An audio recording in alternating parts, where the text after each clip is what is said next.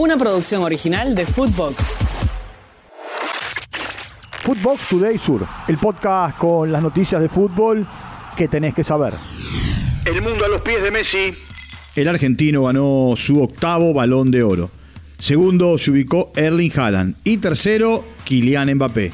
Lionel Messi estuvo acompañado por su esposa Antonella y por sus hijos Mateo, Ciro y Tiago.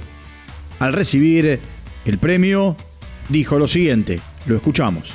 Bueno, antes que nada quiero, quiero agradecer a, toda la gente que, que votó, que me hizo el, el ganador de este, de este premio. Obviamente compartir con, con mis compañeros de selección. Eh, una vez más este premio viene de la mano de, de lo conseguido con la selección argentina. Hoy estamos acá, como dijo antes el Divo, en representación de, de todo con, con Lautaro, con Juli, con él.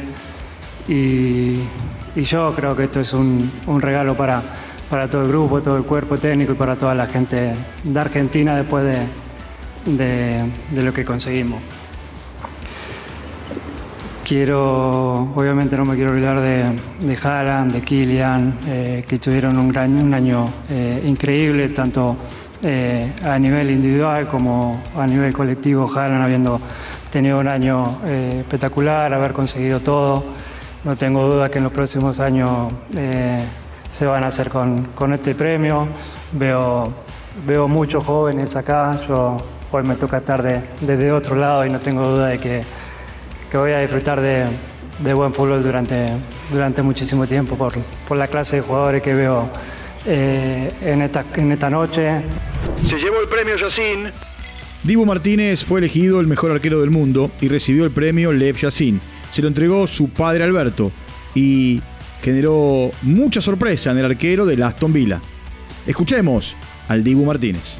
Nada, muchas gracias. Realmente eh, uno no nace con cuna de oro, se hacen. eh, venimos, venimos de abajo, familia trabajadora y hoy en día estar en lo más alto es eh, eso, un, un mimo a la carrera y, y nosotros siempre somos de, de ir por más. La mejor entre las mujeres. Aitana Bonmatí es la ganadora del Balón de Oro en la rama femenina. La jugadora del Barcelona coronó una temporada brillante ganando la Copa del Mundo con España. Tiempo de escuchar a Aitana Bonmatí. Estoy muy orgullosa de recibir el Balón d'Or esta noche.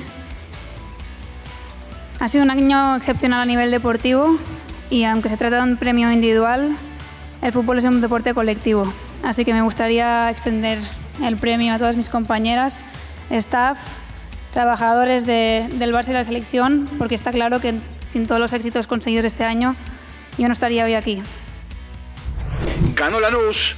En la continuidad de la fecha número 11 de la Copa de la Liga hubo varios partidos. El más importante tuvo que ver con la victoria de Lanús, 2 a 0 ante Belgrano en el estadio Néstor Díaz Pérez. Jonathan Torres y Luciano Bollo marcaron para el equipo de Zielinski. Se fue expulsado Eric Godoy en el equipo cordobés que por ahora sigue siendo líder del grupo B. Y después, en el fútbol argentino, el show del 0 a 0. Platense y Newell's empataron sin goles en el estadio Ciudad de Vicente López. Huracán y Barraca Central 0 a 0 en el estadio Tomás Adolfo Ducó. Se fue expulsado Rodrigo Insúa en el equipo de Barraca Central. El Globo quedó dos puntos de la zona del descenso. En Junín, Sarmiento y San Lorenzo también empataron 0 a 0. Sarmiento quedó a dos puntos de la zona de descenso que hoy tiene a Tigre perdiendo la categoría. Footbox Today Sur. Una producción original de Footbox.